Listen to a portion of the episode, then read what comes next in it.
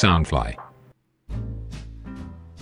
Hello，大家好，欢迎又回到来南洋奇闻，我是你们的扎古叔叔。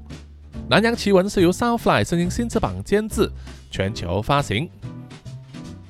本集我们又来到叔叔创作的惊悚故事了哈，同样也是由我们的听众呢黄龙太子妃赞助解锁啊。那么当时呢，他同时赞助两集故事啊，而且在第二个故事里面呢，指定要和她的老公在一起啊，要在故事里面秀恩爱啊。所以本集的故事呢，除了有旧人物琉璃出场之外，还有安排一位新人物，就是她的老公黄龙出场啦啊！希望大家呢喜欢这一集的故事。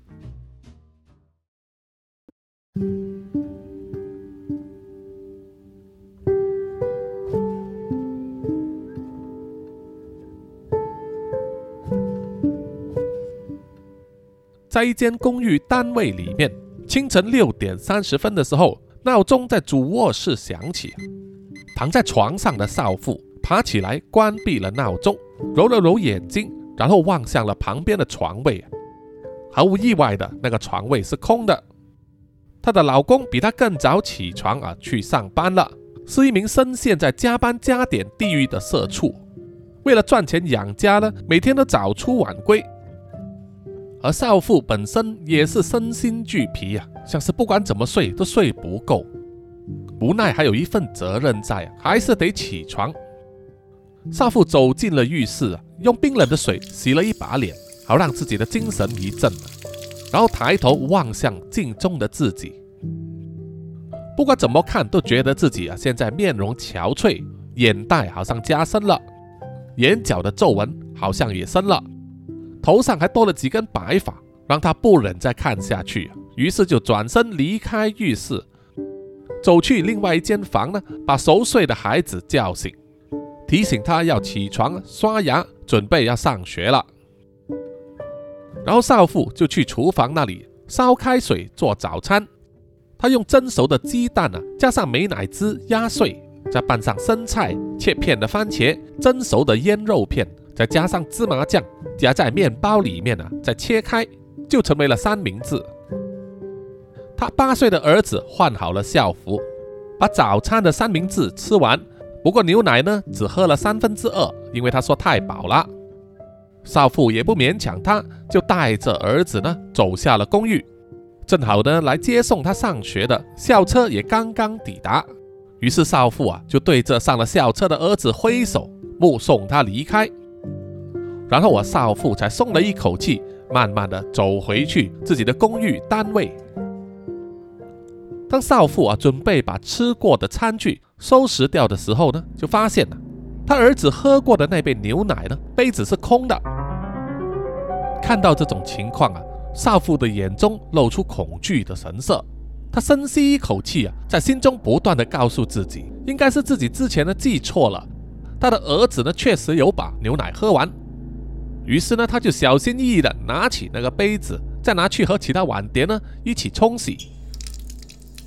在洗碗碟的时候啊，少妇突然听见身后有开门的声音，于是他马上转头回去看，但是他眼中所见的每一个房门呢都是关闭的。少妇的眼中闪过一丝恐惧啊，她慢慢的走去每一间房，把房门打开，检查一遍了，确认家里并没有别人了，只有他一个。他就心想啊，自己刚才是听错了吧。于是他又回到厨房去，打开冰箱，把一条冷藏的鱼呢拿出来，用一个碗装着，再泡在水里面解冻。这个时候，他又听见了奇怪的声响，是来自上方，好像楼上的人呢在用力啊敲地板。不过问题就是啊，他住的公寓是在顶楼，所以楼上是屋顶啊，根本不可能有人住。少妇听见从天花板上传来的奇怪声响之后啊，越想越害怕，越想心越不定，于是呢就匆忙走进去房间里面，从抽屉里面掏出了一个盒子，他把盒子里面的东西倒出来，里面只有一根香。少妇非常紧张啊，多次确认了盒子里真的只剩下最后一根了，这让他呢手也开始颤抖起来。不管怎么样。他拿起了那支香，然后找了一个打火机，把香点燃，然后插在摆放在客厅中的一个盆栽里面。随着那根香燃烧起来，传出阵阵的香味之后，楼上奇怪的声音呢停止了。少妇啊仔细的站在那里，细心静听，确认了那个声音真的没有了，他才放下心来。非常庆幸啊，家里还留有一根香，心中决意啊，要去得到更多。那么要得到这个香之前呢，他必须把午餐做好。于是他走回厨房，准备处理那只解冻了的鱼。少妇呢，用刀子轻轻地剖开鱼的腹部，准备把里面的内脏拿出来。可是啊，当他把鱼肚剖开之后，从里面流出来的却是鲜血，而且血量还不少。这可把少妇吓得目瞪口呆，因为一只冷藏的鱼呢是不可能有那么多血的，而且还像活鱼一样，吓得他不敢再摸那只鱼啊，慢慢的退后。这个时候，那只鱼破开的肚子，除了不断涌出血之外，还有一些血淋淋的内脏也自己流了出来。然后突然间，鱼的身体啊跳动了一下。从厨房的砧板上啊掉落了地板，吓得少妇大叫一声。而那只鱼呢，像是比活鱼啊更加的生龙活虎，身体不断的跳动，鲜血四溅，甚至还溅到了少妇的脸上。然后那只鱼一面跳动啊，一面往少妇的方向靠近，还发出奇怪的声音，吓得少妇啊大声喊叫，本能的不断的挥动手上的刀子。嚓的一声。当鱼跳上来的时候啊，刀子正好砍中了鱼身，而且还卡在那里。但是鱼身呢，还是不断的在摇晃跳动，吓得少妇啊，把手中的刀子连鱼一起丢开，把它们甩到墙壁的角落。因为撞击到墙壁啊，鱼和刀子终于分开了，而鱼也不再跳动了，只留下脸色被吓得一片惨白的少妇。就在这个时候啊，少妇就发现。他刚才握刀的右手呢，手掌上见到了那只鱼的鲜血，那些鲜血在慢慢的移动，然后在他的手背上形成了一个字啊，那是灾难的灾字。少妇看见了之后啊，再次大喊一声，然后昏倒过去。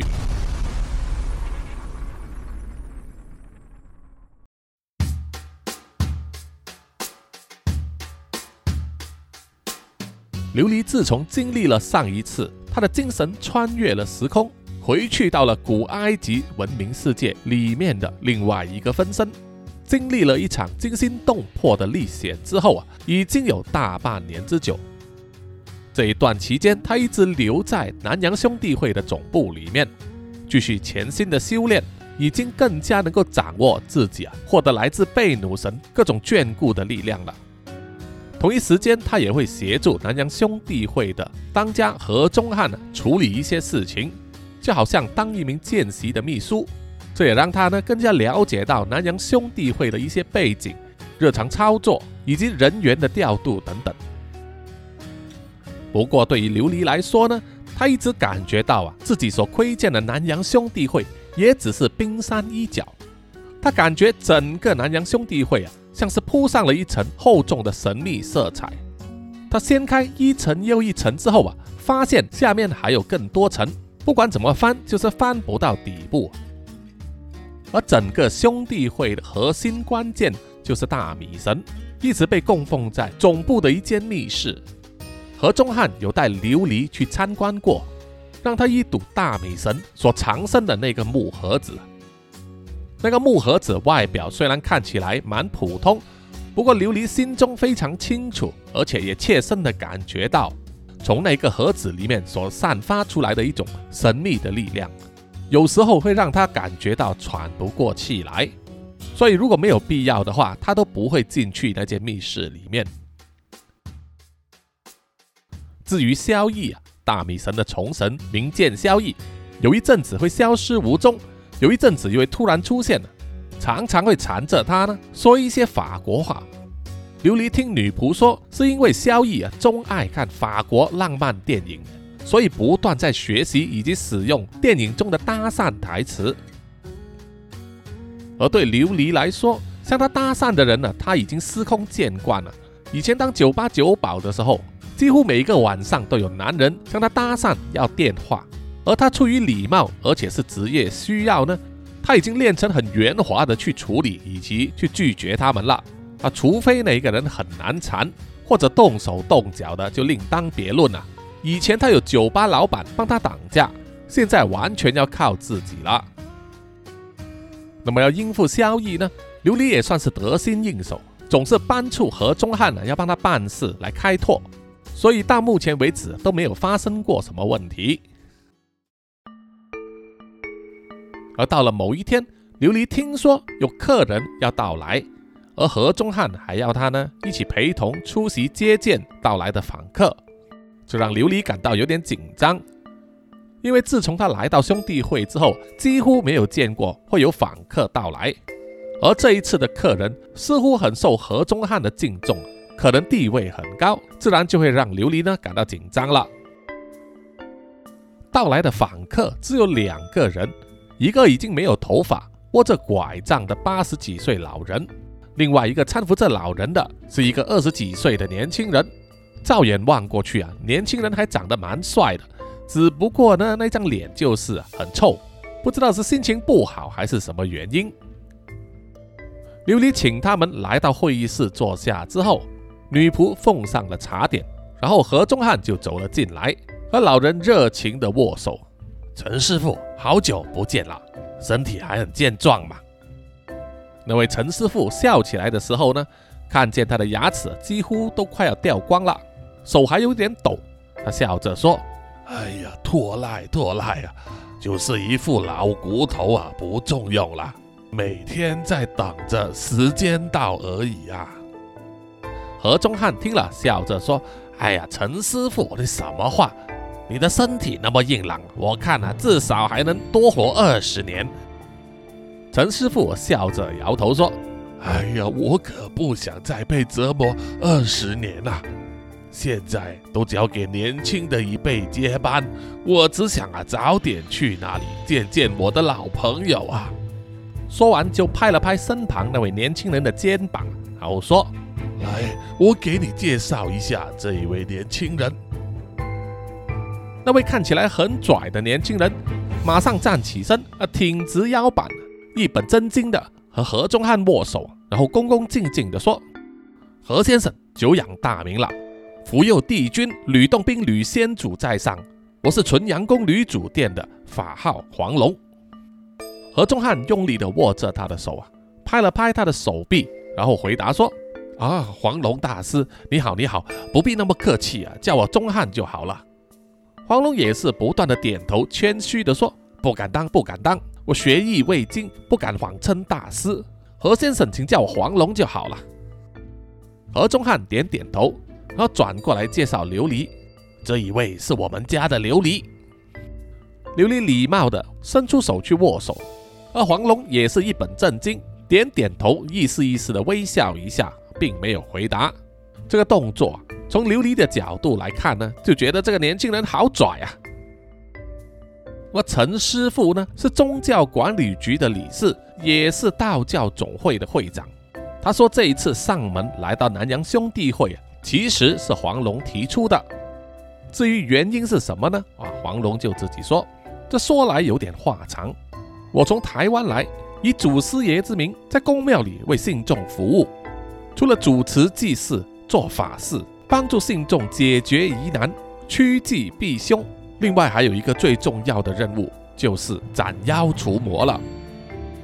听到这个字啊，琉璃的眼眉忍不住跳动了一下，因为在他的心中，以为斩妖除魔呢是南阳兄弟会的日常工作，原来民间的公庙呢也有在做。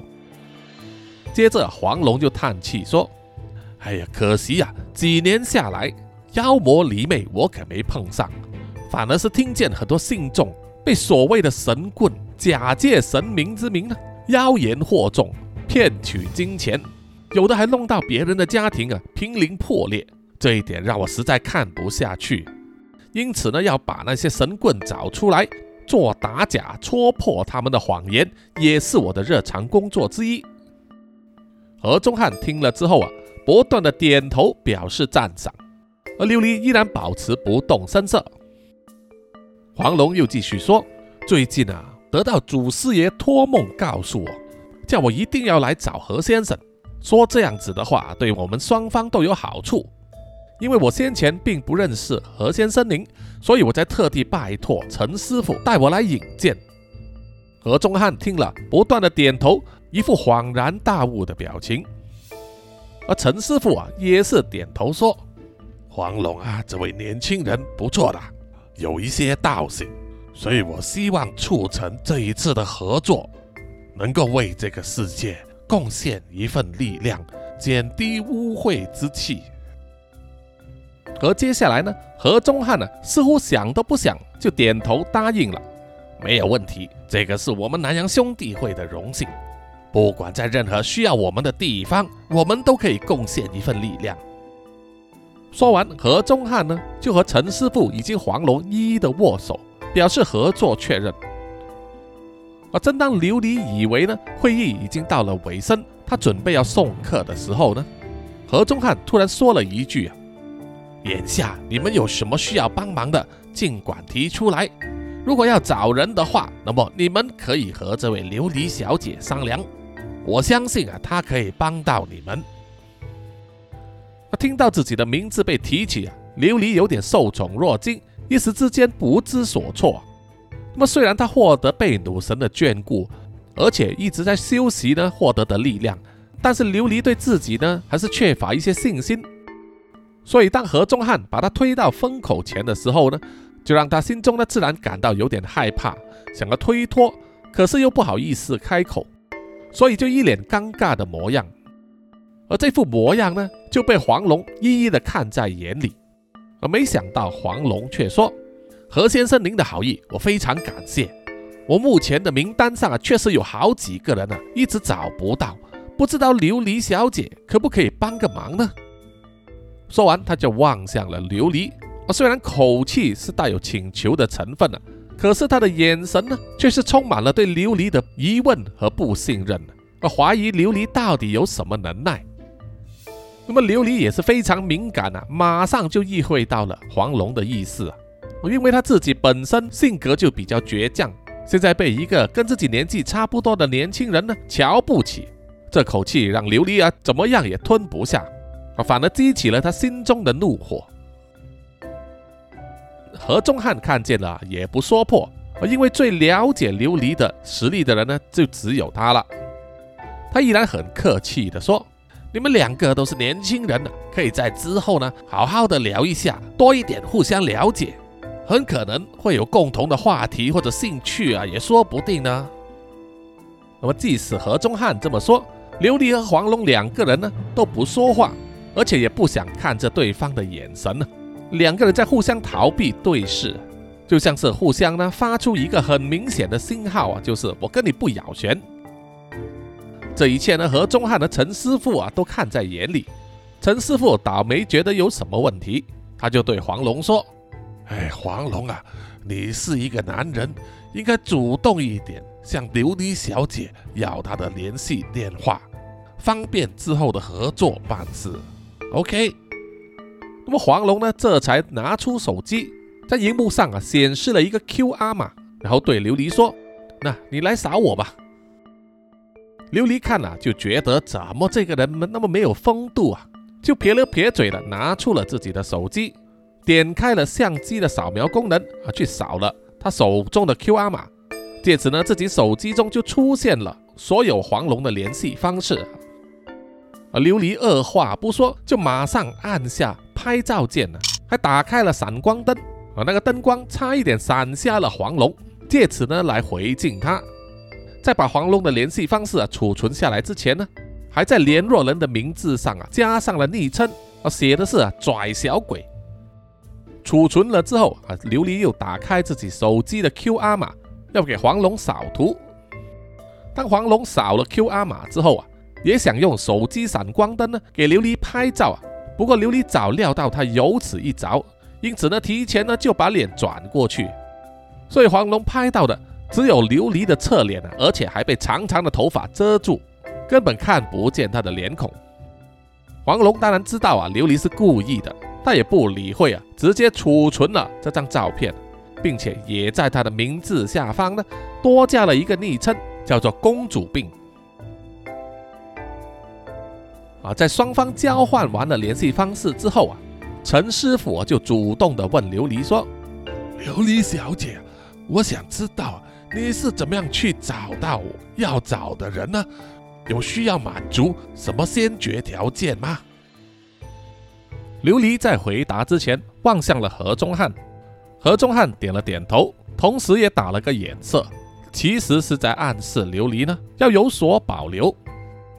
于是琉璃呢就清了清喉咙，然后回答说：“我需要他的照片以及一些近身物品，比如说他常常触碰到的东西。”陈师傅听了之后啊，就望向了黄龙，黄龙面有难色，这个表情琉璃也是看得很清楚。虽然琉璃非常清楚呢自己的能力啊，即使没有照片啊，其实也能找得到，只是要比较花时间以及精力。那么这种方法呢，只能用在啊比较迫切的情况之下。黄龙掏出了手机，然后说：“要找的那个人所触碰过的物品，目前手上没有。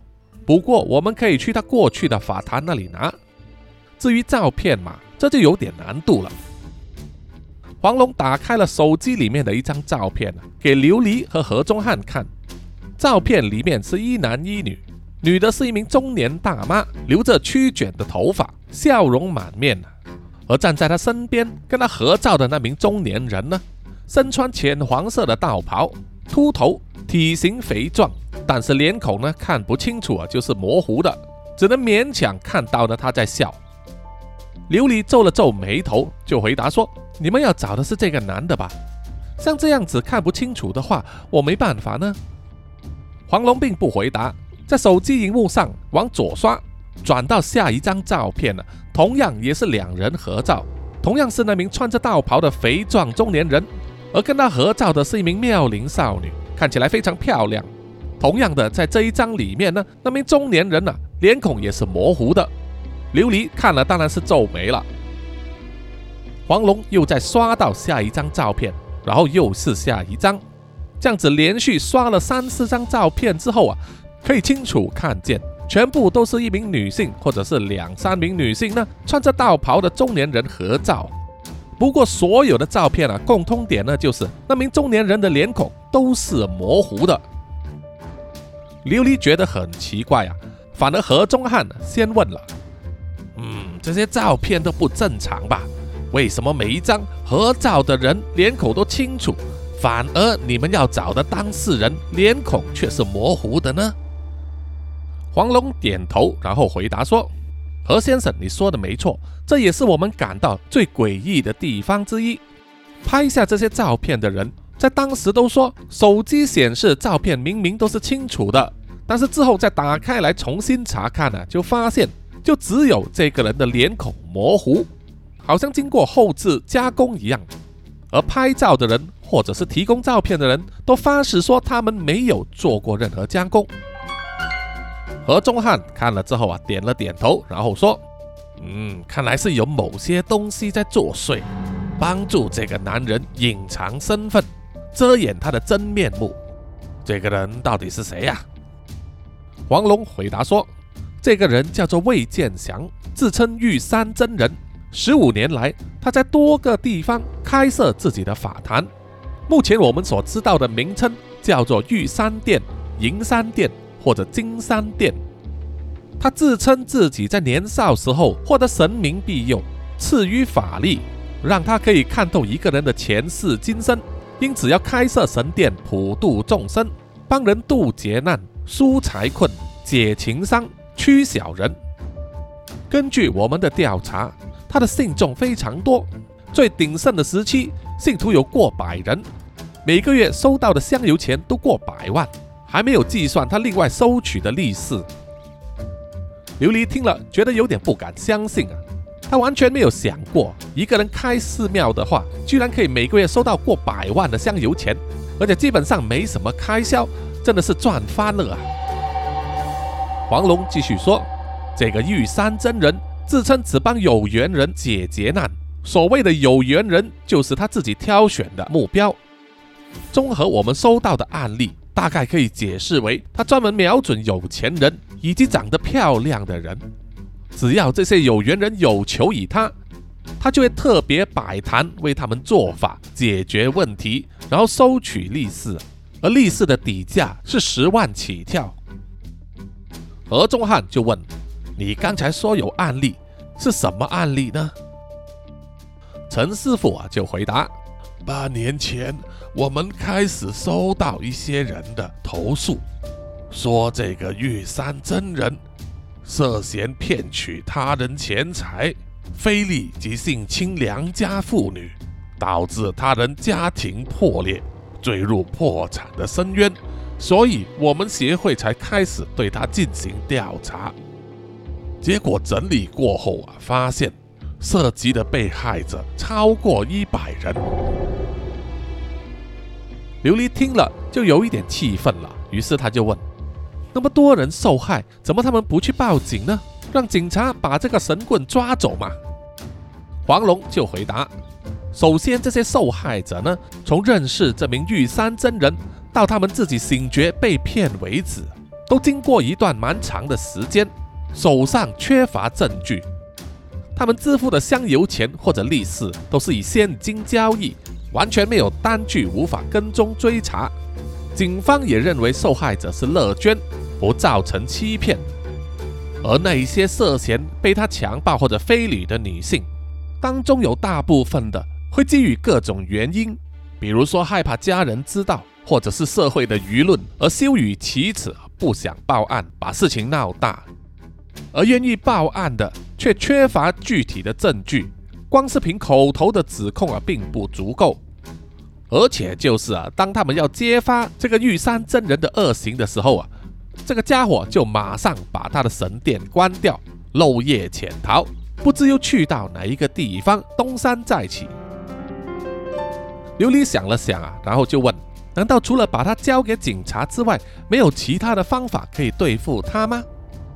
黄龙就回答说：“其实还是有的。我们和陈师傅的律师团队商量过，这个玉山真人每次与现金交易，虽然不容易追查金钱去向啊，难以构成欺诈罪，不过却可以从查税的角度入手。想必他一定有大笔金钱呢，没有上报缴交所得税啊，这个罪名也是很重的。不过当然前提呢，就是要找到他。”这也就是为什么我们上门请求何先生帮助的原因。何中汉点点头，然后说：“没问题，这一方面我们可以高度配合。琉璃呀，你留在这里呢，修炼有一段时间了。我想你也是想出去透透气吧，不如就趁这一次机会，和黄龙大师在道上走一圈，互相切磋，交换经验和心得。”对你的成长大有帮助啊！琉璃听了有点惊讶，一时间不知道怎么回答。因为当初杰内说服他加入南洋兄弟会的时候啊，曾经说过琉璃是不需要去出任务的，只要待在总部就行了。何中汉当然也是看清楚了琉璃的顾虑啊，就跟他说：“你不必担心太多，我相信这一次的任务难度不高。”而且有黄龙跟你一起，我相信他有足够的能力可以保护你。这个时候，黄龙突然说了一句：“哎，何先生，恕我直言，其实并不需要琉璃小姐跟我一起的，只要告诉我那个人的行踪就行了。我一个人把他找出来，好好的整治一番，是绝对没问题的，就不必劳烦这位琉璃小姐大驾了。”而黄龙口中是说得很客气。不过看这琉璃的表情呢，却完全是在小看他，认为琉璃会碍手碍脚，这倒让琉璃呢觉得很不服气了。他自己多少也有一股傲气啊，怎么能这样子啊被别人看低呢？于是琉璃啊马上就回答说：“哦，那好，我没问题，反正我练过跆拳道，保护自己是没问题的。”啊，言下之意呢是对黄龙说：“你可不要拖我后腿啊，弄得出事了还要我来救你。”那么没等到黄龙回应呢，陈师傅就大笑起来，然后和何中汉以及琉璃呢热情的握手，感谢他们的帮助啊。于是这一次的合作呢就促成了。而琉璃就必须和黄龙一起呢，肩负这个任务，要找到那名玉山真人魏建祥，让他获得应有的法律制裁。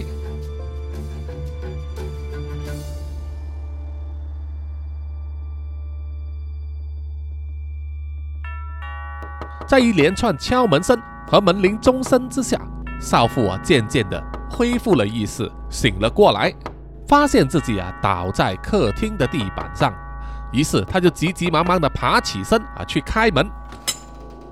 原来来按门铃和敲门的是公寓的保安人员，大家都称呼他叫宝叔。宝叔带着少妇的儿子站在门外啊，不说是他儿子放学回来之后。一直在公寓的大堂等待啊，可是他的妈妈呢，就是没有下来接他。那么做保安的宝叔呢，就出于好心，不想一个小孩子在大堂那里孤单的等待啊，于是就带着他上去楼上的公寓单位那里敲门，看他妈妈是不是不在啊。而神色慌乱的少妇啊，只是解释说自己刚才睡着了，没有听见铃声，所以耽误了。他不断感谢宝叔的好意啊。然后开门让自己的儿子进来。宝叔察觉啊少妇的脸色有异，但是他作为外人呢，他也不便多问。那把孩子交回给他的妈妈之后呢，啊他就离开了。那么孩子放学回家之后肚子饿了，就问母亲呢午餐做好了没有？这个时候少妇才警觉到啊，他之前就是要准备那条鱼用来做午餐，却发生了一连串的怪事啊，把他吓晕了。他马上走去厨房查看了，发现地板的角落呢，就是躺着那只鱼，还有一把刀。而之前他所看见的血淋淋的一切呢，都不见了。而自己的衣服上啊，包括整个地板呢，一滴血也没有。少妇又马上检查自己的右手背啊，之前他亲眼看见的被移的血呢，在上面写了一个灾难的灾字，同样也不见了。这让他感到非常疑惑。惊慌又恐惧啊！到底自己是看见了幻觉，还是精神错乱了呢？这个时候呢，他转头就望见了插在客厅的盆栽上啊那一根已经烧完的香，这就让少妇非常确定啊，刚才确实有发生的事情，所以他才点燃那根香的，而且那根香是他存量的最后一根。于是少妇呢，赶忙换了一件便服，背上了自己的手袋啊，然后拉着儿子呢。说要带他出去吃麦当劳，然后就匆匆忙忙的带着儿子出门了。少妇叫了车，先叫车子载他去了麦当劳，买了外卖，是有附赠玩具的儿童快乐套餐，然后再叫车子呢把他载去了，在他公寓附近的一条老街。老街里啊有一间平房。外表看来平平无奇，可是啊，在他的大门口上呢，就放了一个非常大的顶式香炉，上面插满了点燃的香。而在香炉后方，入门口的上方有一个很大的牌匾，写着“玉山殿”三个大字。少妇带着儿子呢，进入了玉山殿，向店里面的一名小道士呢，说明他要求见玉山真人。小道士走进内殿里面了，不久之后又回来，对少妇说可以进去了。于是少妇啊就交代他的儿子呢，坐在大殿旁边的椅子上啊，要他乖乖的吃麦当劳，不要走开，妈妈呢会去去就来。他的儿子答应了，就乖乖的坐在那里，慢慢的吃着薯条和汉堡。小道士也不理他。而当少妇走进去内殿之后呢，小道士戴起了耳机，用他的手机呢看着他最爱的韩剧。少妇对内殿的结构呢，应该也是相当的熟悉。他很快就进到了内殿了。那间房间比较暗只是点着红色的灯光，周围的墙壁都挂上了神佛的壁画，而房间的中间就铺了一张软垫子。一名肥硕的光头中年男人就在上面打坐，闭目养神。当少妇来到门口的时候啊，中年人就好像早就知道他会来一样，眼睛不睁开，却点头示意。于是少妇就走上前来，然后一把鼻涕一把泪的跪在他的面前，哀求说：“大师，大师，请你救救我！我我今天又遇到很多奇怪的事情了。”家里明明没人，却不断有开门的声音；楼上明明没有住人，却一直有人走来走去的声音。最可怕的就是，我从冰箱里面拿出来已经冷藏的鱼，居然活了过来，还流出很多血，真的是吓死我了。坐在那里打坐的肥硕中年人，正是玉山真人魏建祥。他依然闭上眼睛。听着少妇啊对他诉说家里发生的怪事，像是一点都不觉得奇怪，或者是说他心中有数。少妇又伸出右手啊说：“那至于喷得我一身血，还有我的手背上突然出现了一个灾字。大师啊，到底发生什么事？请你一定要救救我啊！”玉山真人不急不缓地说：“我之前就已经提醒过你。”你招惹到恶鬼的纠缠，余根未清。如果你不定期来找我的话，肯定会有更多的麻烦事，甚至是灾祸发生。现在应验了吧？少妇急得不断的点头，甚至叩头说：“是的，是的，大师，你说的一点都没错，请你无论如何一定要救我啊！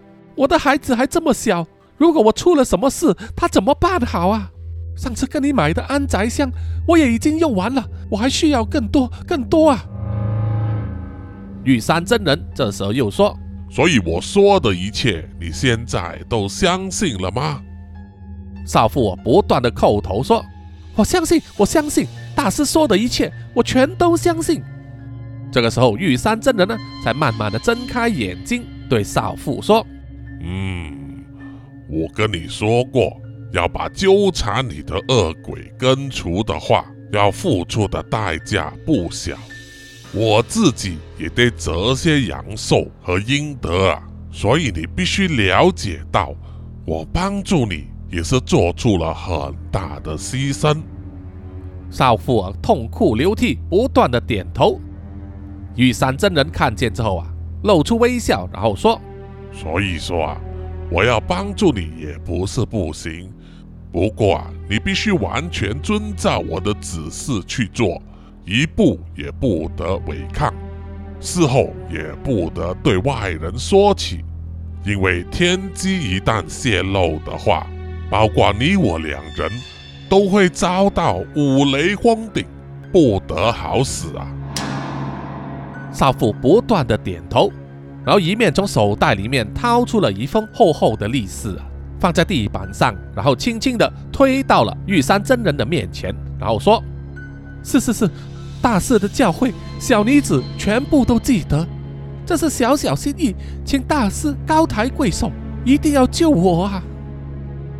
玉山真人点了点头，然后伸出右手呢，把放在地上的利是封收进了他所做的软垫子下面，然后就说。好，既然你如此坚持，我就勉为其难为你择取一点阳寿和阴德，帮你做这个法吧。说完，他就转身呢，在身旁的一个锦盒里面呢，拿出了一个小小的玻璃瓶，把玻璃瓶盖打开，然后拿到少妇的面前，给她吸了几口。少妇最初呢，还没有什么异状啊。玉山真人又在锦盒里面。拿出了一颗药丸，交给少妇服下。少妇吃了之后啊，大概过了几分钟，就开始呢，觉得全身酥麻，身体也放松下来。玉山真人看见之后，就问他：“怎么样？感觉轻松不少吧？”少妇闭起眼睛啊，痴痴的笑了起来，微微的点头，看起来呀，就好像嗨了一样。然后说：“嗯，我觉得很放松，好像还有一点热。”玉山真人露出了微笑，就对少妇说：“觉得热是正常的，你可以脱下衣服，会觉得比较凉快一点。”少妇点点头，就照着做了，开始慢慢的清解罗衣。很快啊，她就全身赤裸。虽然已经生过一个孩子，但是少妇的身材还是保持得非常好。玉山真人就慢慢的移动身体，来到了少妇的身后。他先伸出肥大的右手掌，轻轻的、慢慢的在少妇的右臂划过，然后移动到肩膀、后颈到背部，少妇的身体就像被雷击中一样啊，颤抖起来，还忍不住发出了娇柔的呻吟。眼看少妇已经进入了状态，玉山真人笑了起来，就命令少妇躺下来，面朝上。然后玉山真人呢，就从旁边的锦盒里拿出了一支毛笔，还有一个装着不知名液体的瓶子。他用毛笔沾满了那个液体，然后对少妇说：“现在我要在你的身上写下符咒，驱散恶鬼。你一定要忍住，不要动，明白了吗？”少妇像是听明白了，痴痴的点点头，笑了。于是接下来啊，玉山真人就用毛笔在少妇全身赤裸的身体上写字。毛笔柔软的尖端游走在少妇的肌肤上，带来一种前所未有的刺激，让少妇啊心跳加速，呼吸急促，两颊发烫，忍不住双腿互相的交叉摩擦。好不容易忍耐到啊，玉山真人在他的正面身体写完一遍之后，接着还命令他呢要翻转身体，背部向上。再从后背一直到臀部啊，写了一遍，然后又从小腿呢，慢慢的往上挥毫，一直来到大腿以及大腿的根部啊。到了这里呢，少妇已经完全忍不住了，口中喃喃自语，像是在渴求着某些东西。而玉山真人呢，擦了擦头上的汗呢，知道时机成熟了，于是放下了毛笔。然后从锦盒里面拿出了一个保险套啊给自己戴上，然后就趴在少妇的身上，从后部进入她的身体里面。少妇忍不住要发出声音，这个时候啊，玉山真人呢马上用他的手掌淹住少妇的嘴巴，然后不断的加速抽插，而那名少妇呢双眼翻白，像是进入失神的状态，任由玉山真人摆布她的身体。而另外一方面，在这间玉山店的前店，少妇的儿子把麦当劳吃完之后，就乖乖地坐在那里玩起了快乐套餐所附赠的玩具，而对后店所发生的事情呢，一无所知。